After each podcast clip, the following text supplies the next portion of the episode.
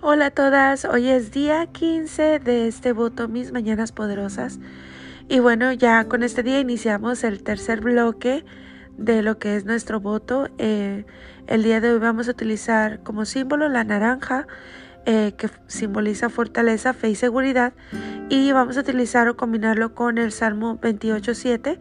El Señor es mi fuerza y mi escudo, en Él confía mi corazón y soy socorrido. Por tanto, mi corazón se regocija y le daré gracias con mi cántico, Salmo 28.7. Y bueno, también vamos a utilizar este pequeño pasuk o versículo que viene en el Salmo 102, eh, en el verso 3. Dice, cuando estás estancado, cuando necesitas que una puerta se abra, el código está en el Salmo 102.3.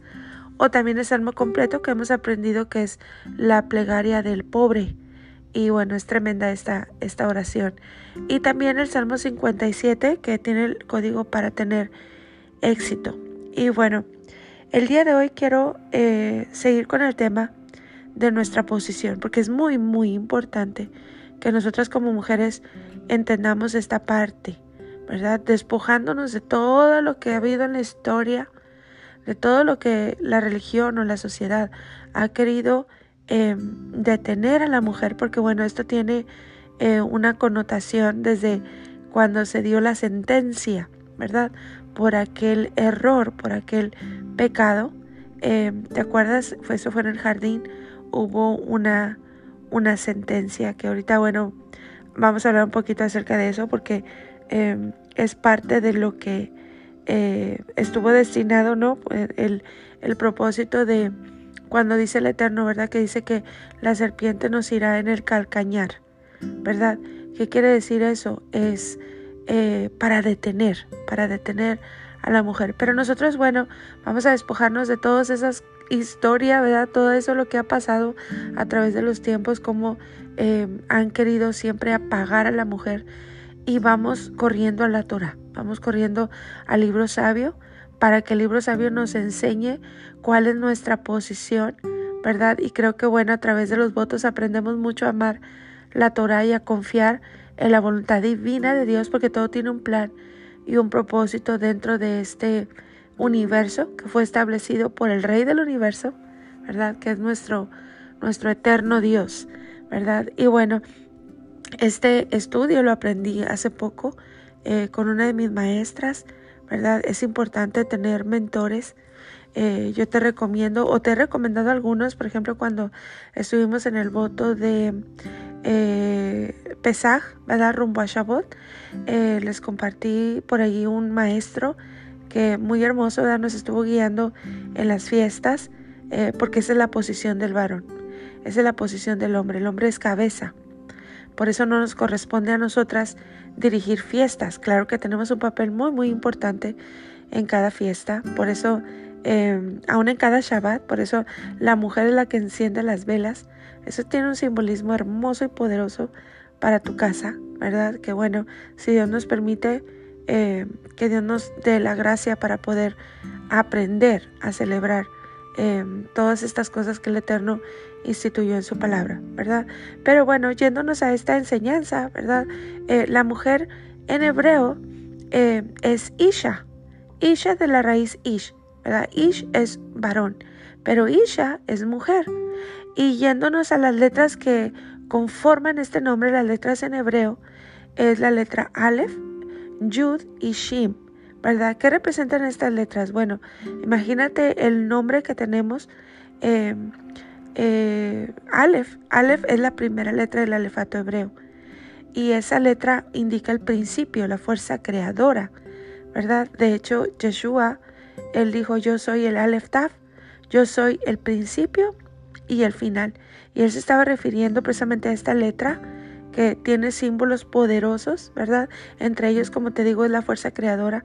Es algo que tú y yo como mujeres tenemos eh, que lo que nos pongan en la mano lo creamos o ponnos una visión y nosotras la hacemos realidad, porque somos esa, tenemos esa, esa fuerza creativa en nosotras. También la yud, la yud representa, entre algunas cosas, el soplo del Espíritu Divino. Qué tremendo, ¿no? Y me encanta también la tercera letra, porque la letra Shim es la que se usa en las mesuzas cuando se ponen en las puertas, ¿verdad? Que es un símbolo de protección. Entonces, imagínate el papel que tú y yo tenemos en nuestro hogar, En, nuestra, en nuestra familia, ¿verdad?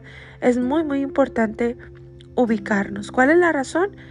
Precisamente por el poder que tenemos, ¿verdad? Nosotros tenemos algunas características en la escritura, eh, por ejemplo, en Primera de Pedro 3.7, dice, aquí está hablando a los esposos, que bueno que para algunas, ¿verdad? creo que la mayoría es el mayor problema o el mayor estorbo para poder em, avanzar como tú quisieras, ¿verdad? Avanzar en que, en que tu familia sea em, restaurada, en que tu familia sea em, eh, llena de la presencia de Dios, que tu casa se sienta la presencia, ¿verdad? Y, y, que sea limpia y ordenada. Muchas veces el esposo es el mayor estorbo. ¿Por qué? Porque no está conectado a la fuente divina. Entonces, bueno, es muy característico y, bueno, creo que la mayoría de las mujeres batallan por esta parte porque la mujer se eleva fácil, la mujer quiere avanzar, la mujer identifica las cosas y bueno, es muy dada a, irse con el impulso, ¿verdad?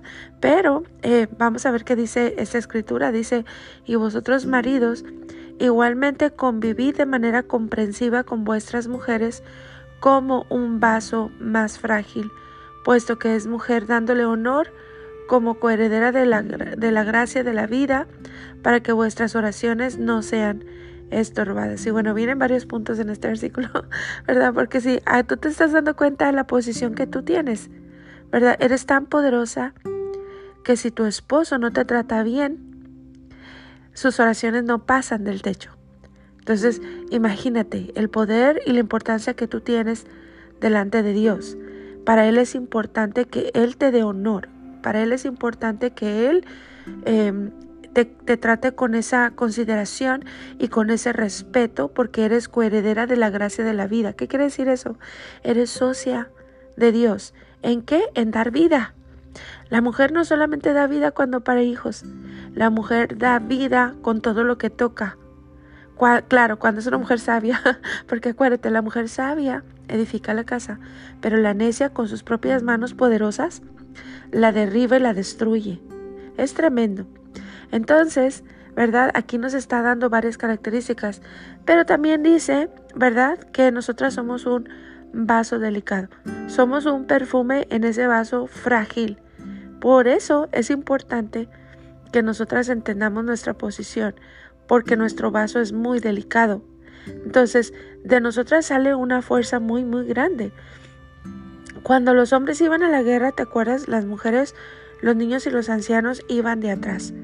iban atrás. De hecho, eh, hubo una, un pueblo que vino a atacar a Israel cuando iba em, de camino en el desierto. Este fue Amalek. Dios no le perdonó a Amalek que viniera a atacar al pueblo de Israel por la retaguardia. ¿Por qué? Porque atrás iban precisamente las mujeres, los niños y los ancianos. ¿Qué representa esto? ¿verdad? Los delicados son los niños, ¿verdad? Los que apenas están en crecimiento. Estoy hablando desde la espiritualidad, ¿verdad? También que más los que perdieron la fuerza, ¿verdad? Los, los, eh, los ancianos, ¿verdad? Y cuando me refiero a delicados, estamos hablando de nosotras como mujeres, porque todo tiene un orden, todo tiene un orden en la escritura. En la espiritualidad, tanto en el mundo oscuro como en cualquier sendero o el sendero que estamos nosotros llevando eh, acá con el eterno, ¿verdad? El precioso Dios, eh, todo tiene un lugar. Hay cosas que la mujer no puede hacer, pero hay cosas que solamente la mujer puede hacer porque todo tiene un orden y es muy importante para ti, para mí la ubicación, para que el Eterno venga y sea como una vía para poder mostrarse a nuestras familias, a nuestro esposo, a nuestros hijos, ¿verdad? El decreto para la mujer, se recuerdan, fue, ella te morderá en el calcañar y tú le aplastarás la cabeza. El calcañar, ¿para qué es esto? Porque es la única manera de detenerla en el camino, ¿verdad? Y bueno, en la Torah la mujer tiene su poder y es muy, muy, muy poderosa. Tú ves a mujeres muy importantes en la escritura, mujeres que marcaron, mujeres que, tanto mujeres antagónicas como mujeres tremendas en la escritura, ¿verdad? Vemos, por ejemplo, hasta el día de hoy, en cada Shabbat, cuando se bendice a las hijas, ¿verdad? Se dice esta parte, el Señor te haga como Rebeca, Raquel y Lea. Y es parte de la bendición que el, el hombre le da a sus hijas cada cada Shabbat. Claro que hay una bendición para los hijos, pero estamos hablando acerca de, de las mujeres. El, el, padre de familia los pone bajo su talit, ¿verdad? El talit representa la casa, representa una cobertura. Y él le da una bendición a las hijas, ¿verdad? Y siempre agarran de ejemplo a ellas tres que son las matriarcas del pueblo de Israel son, fueron mujeres muy poderosas. También vemos mujeres que no marcaron, por ejemplo la esposa de Lot, ¿verdad? Que ni tan siquiera está mencionado su nombre en la escritura. Y, bueno, ahí vas a ver, porque bueno, una mujer que, em, que no está su nombre en la escritura es una mujer que no marcó ni dejó nada en esta tierra. Eh, vemos mujeres tremendas, por ejemplo, la muy famosa Jezabel, que se confunde religiosamente con la que se pinta mucho, la mujer que, que em, es muy provocativa y bueno, ciertamente desde la Torah así no es, ¿verdad? Vamos a estudiar, si Dios nos permite, más adelante acerca de esto, pero eh, vemos que ella fue comida por perros, ¿verdad? Y lo único que quedó de ella fueron las palmas de sus manos y de sus pies. ¿Por qué? Porque ella dejó un legado de maldad a través de sus decisiones y del fruto de sus manos. Mujeres poderosas para bien o para mal. Por eso es importante que tú y yo entendamos, ¿verdad? ¿Cuál es nuestra posición en el universo que el, Eterno estableció, ¿verdad? Entonces, em, la mujer siempre es la que tiende a tomar el lugar que no le corresponde. Por eso, eh, en, el principio de los tiempos, ¿qué fue lo que pasó, verdad? Dice que la serpiente era astuta más que todos los animales. De hecho, eh, los rabinos cuentan, ¿verdad?, que ella, la serpiente, era la única que hablaba de todos los animales que había en la tierra y dicen que ella caminaba erguida. Entonces, em, la mujer es muy, muy curiosa. Nosotros somos muy curiosas y, y somos muy, muy acomedidas, ¿verdad? Somos muy acomedidas a ocupar un lugar que no nos corresponde. Y mucho de eso es que tú te arriesgues en la vida a ser golpeada. Em, ¿Cuántas mujeres, verdad, no protegieron a sus esposos? Aún hay mujeres, verdad, que eh, han sido golpeadas, han sido traicionadas, han sido em, eh, decepcionadas y aún así eh, cubren las espaldas de su esposo. ¿verdad? Lo cubren y bueno, desgraciadamente eso lo único que hace es em, dejar al esposo en el mismo lugar, ¿verdad? Pero bueno, em, somos muy acomedidas a que a poner el hombro, ¿verdad? A ocupar un lugar cuando el Eterno ha llamado al varón a ser hombre, a ser varonil, a levantarse, a ser inteligente, independiente, ¿verdad? A ser protector de la familia, a ser un hombre que enseña, porque realmente desde la Torah la responsabilidad de la instrucción no recae sobre la mujer, recae sobre el hombre la responsabilidad, no solamente del hombre de enseñar a los hijos, sino también de enseñar a la mujer, ¿verdad? Entonces, destruirla. Entonces, la mujer es muy, muy curiosa, ¿verdad? ¿Y qué fue lo que pasó? Fue confundida. Em, eh, cuando le dijeron, ¿verdad? Serás como Dios, serás como Dios. Entonces ella aspira a, lo, más alto posible, ¿verdad? Eh, pero cuando la mujer se ubica, ella es peligrosa y es eh, como un, un, fuego, por eso se le llama Isha, un fuego que, que consume, ¿verdad? Em, por eso, bueno, el nombre de Débora estaba atado al nombre Lapidot. ¿Por qué? Porque ahí, mismo dice la escritura, era una mujer de fuego, era una mujer ubicada en donde ella debía de estar a su tiempo, aunque no eran las mejores circunstancias, ¿verdad? Porque ella estaba eh, gobernando, eh, no había un sacerdocio puesto, pero ella estaba eh, conectada, vino para ese tiempo, era como, como esas esas mujeres que vinieron con un propósito para cierto, eh, cierto eh, trabajo en específico, ¿verdad? Y ella lo hizo y bueno, fue protegida por el Eterno en, su, en su labor, ¿verdad? El mundo espiritual tiene reglas y tiene leyes, hay un orden. Hay cosas que nos cuesta a nosotras digerir por nuestra historia o por el reporte de la tierra, pero la espiritualidad no cambia porque nosotras no la entendamos, ¿verdad? Y bueno, eh, vemos, por ejemplo, eh, eh, otra vez, el Eterno nos abre la cortina, porque a veces decimos, bueno, em, la palabra de Dios dice tal cosa, ¿verdad? Y nosotros lo tomamos muy literal, pero cuando profundizamos entendemos más acerca del carácter de Dios y del orden que Él ha puesto en el universo, ¿verdad? Em, para David, por ejemplo, que era un hombre de guerra, era muy importante consultar a Dios y saber, ¿verdad?, em, qué era lo que Él iba a hacer. Nosotras tenemos que ser como ese David, que siempre le preguntaba, ¿qué hago? ¿Voy o no voy? ¿Verdad? ¿Qué digo? Eh, ¿Ellos vienen a mí o yo voy y les hago la guerra? ¿Verdad? Es muy importante la ubicación y consultar siempre al Eterno sobre los asuntos que se tienen que arreglar en casa. ¿Por qué? Porque una mujer necesita estar desde su posición, porque ahí es donde ella es poderosa, ¿verdad? Em, y siempre el Eterno mm, le contestaba a David, ¿verdad? Siempre eh, el Eterno le daba la respuesta y era una respuesta certera, así tú y yo, ¿verdad? Vamos con, con nuestras guerras y le decimos al Eterno Padre, ¿qué hago? ¿Voy o no voy? ¿Verdad? ¿Vienen o, o, voy y los encuentro, verdad? Porque ciertamente sé que hay cosas que tenemos que em, pedirle al Eterno que arregle nuestros hogares, ¿verdad? Eh, pero nosotras como mujeres, nunca podemos ver la tierra con el ojo natural, ¿verdad? ¿Se acuerdan lo que dice en la escritura? Em, ahí donde estaba esa serpiente, eh, la clave para engañar o confundir a la mujer fue cuando le dijo esta parte, ¿verdad? Que si ustedes comen de este árbol, ustedes serán como Dios sabiendo el bien y el mal. Y bueno, por el impulso ella fue em, confundida, ¿verdad? Em, si tú te acuerdas lo que dice la escritura, la mujer fue creada una sola con el hombre. Al hombre le tuvieron que dormir y extraer a la mujer de su cuerpo. Eh, y bueno, el Eterno hizo esto por varias razones. Una de esas razones es para que el, el varón no recordara a la mujer como una experiencia dolorosa.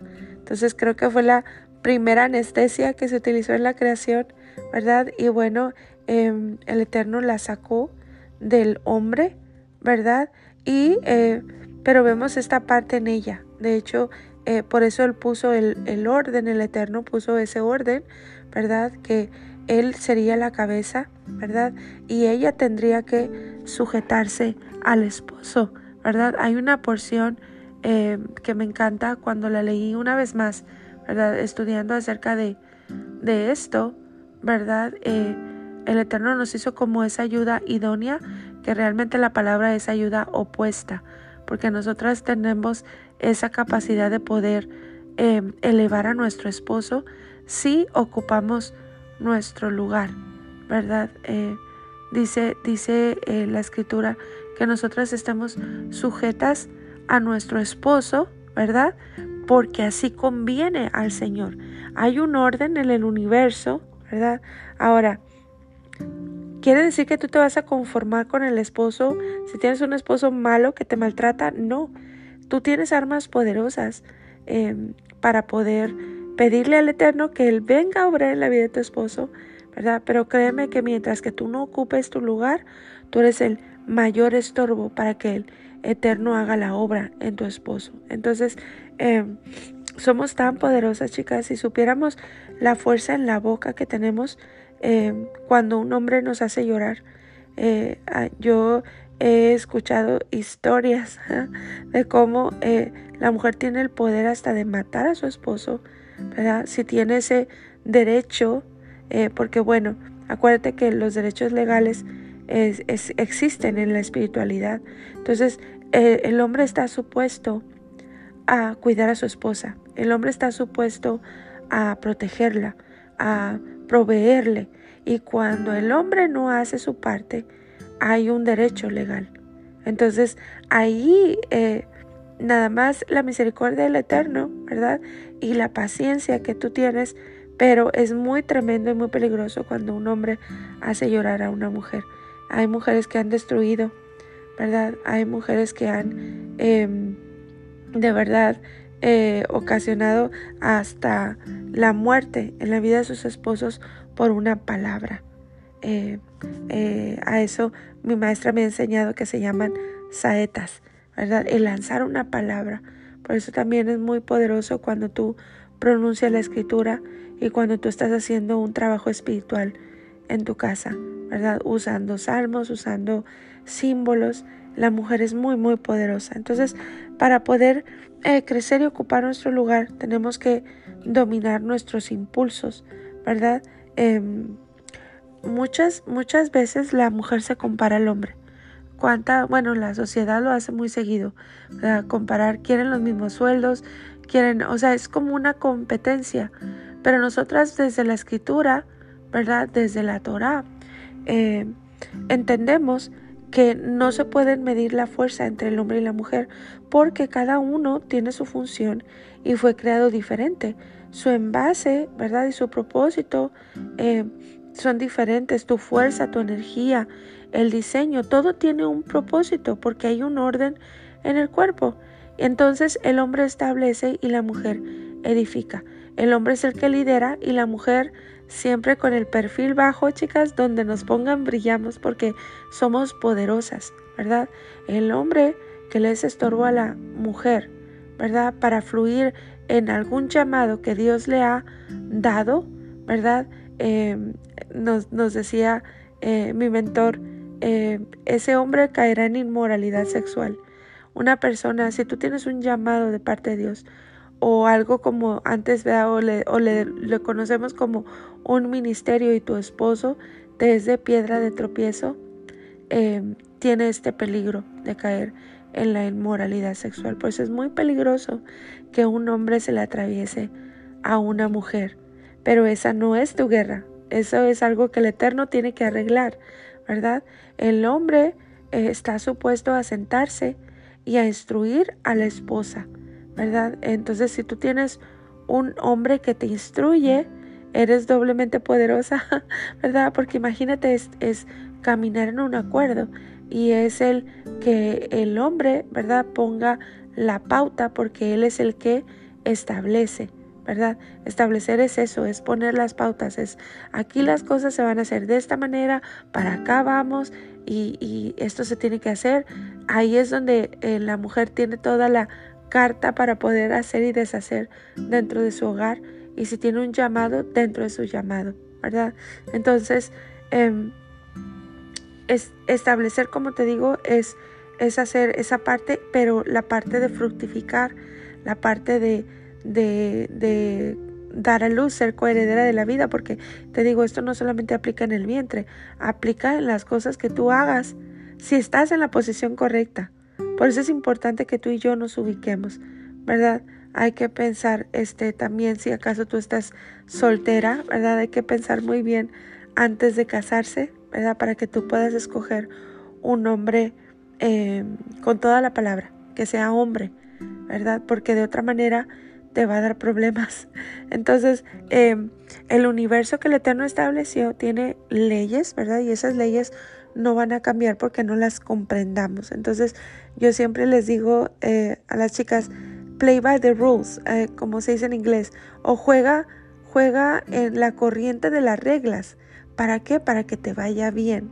Acuérdate que al final todos somos almas independientes y almas vivientes.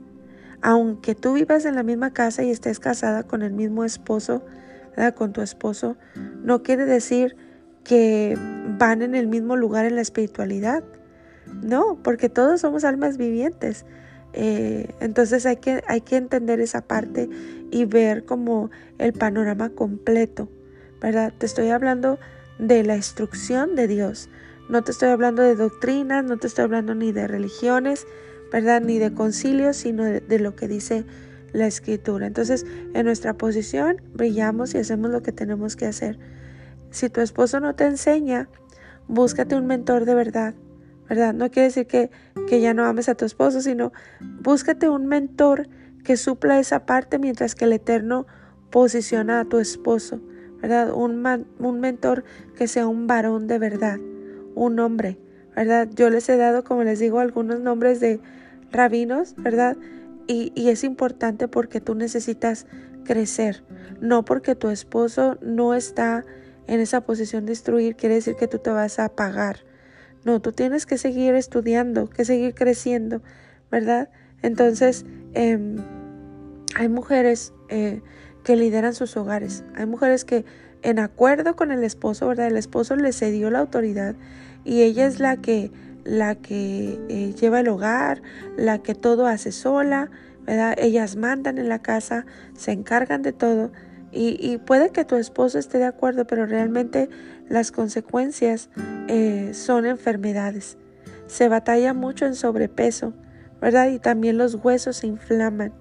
Eh, esa es la consecuencia de que una mujer ocupe la posición que no le corresponde en el hogar. Por eso es importante aspirar a que nuestro esposo se eleve y se conecte con el Eterno para que él ocupe su posición, ¿verdad? Entonces nosotras eh, no nos vamos por encima nunca del esposo, nosotros vamos al Eterno, ¿verdad? Si hay algo que no está en orden en tu casa, si tu esposo te está poniendo el pie, te está, está siendo usado para morderte el calcañar y que no avances, bueno, nosotras no vamos de frente ¿Por qué? Porque eso es contienda. Y tú no quieres ser una mujer rencillosa, tú tienes a alguien más encima de tu esposo y ese es el eterno. Vamos a él, ¿verdad? Sin movernos de nuestra posición. Si tú estás fuera de posición y estás escuchando este podcast, ubícate en tu posición para que tú puedas ser poderosa y que tus oraciones sean contestadas, ¿verdad? Entonces, eh, nuestra función es es ocupar nuestra posición y, claro, ocuparnos de tener un corazón limpio, sano, que es lo que estamos haciendo, sanándonos, reparándonos, una mente consagrada y el Eterno se va a encargar del asunto, ¿verdad? Entonces, em, hay muchas maneras de podérselo pedir al Eterno, ¿verdad? Eh, te voy a dar un poquito de lo que eh, nuestro, nuestro mentor nos enseñó ese día eh, hasta donde tú puedes entender hasta ahorita, ¿verdad?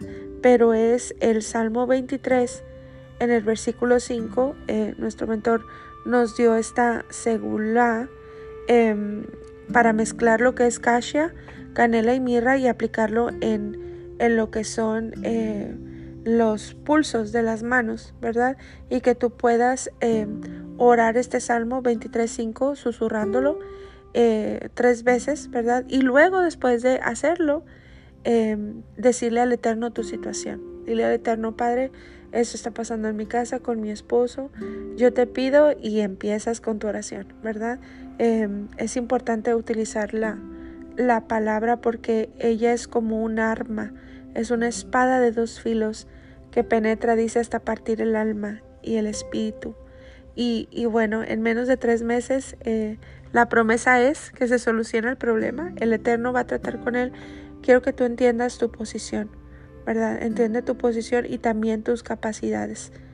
¿Por qué? Porque nadie puede entrar en el corazón de otro ser humano. Hay lugares que solamente el Espíritu Divino puede entrar y tratar.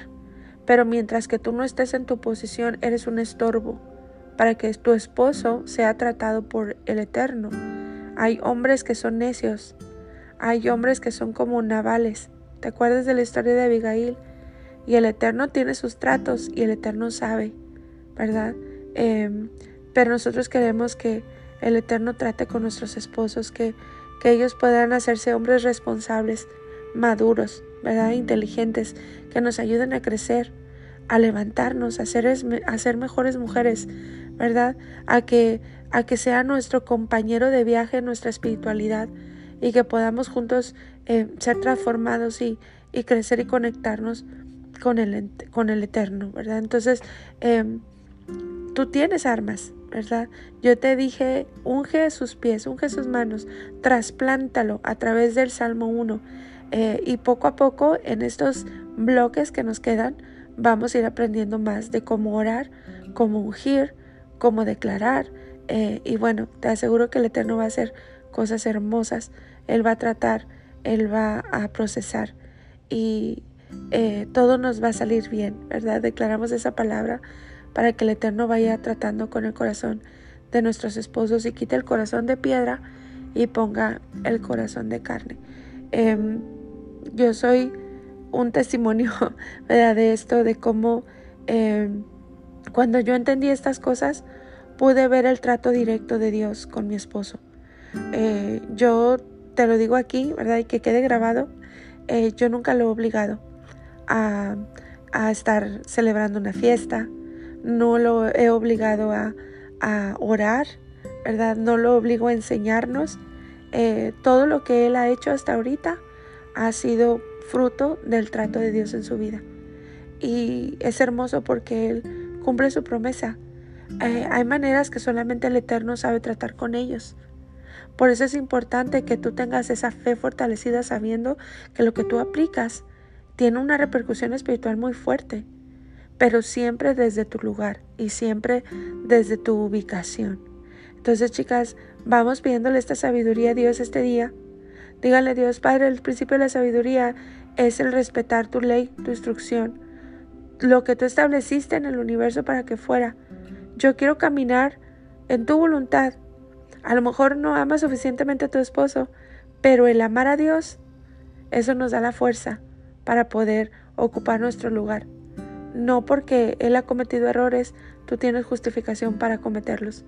Porque al, final nosotros somos almas vivientes y somos em, independientes eh, en un día llegar delante de la presencia del Eterno, ¿verdad? Y ser evaluadas. Entonces, chicas, aquí les dejo este poderoso podcast, ¿verdad? Eh, sabiduría es la petición del día de hoy, que el Eterno nos dé esa luz para poder soltar las cosas que tenemos que soltar en el hogar, ¿verdad?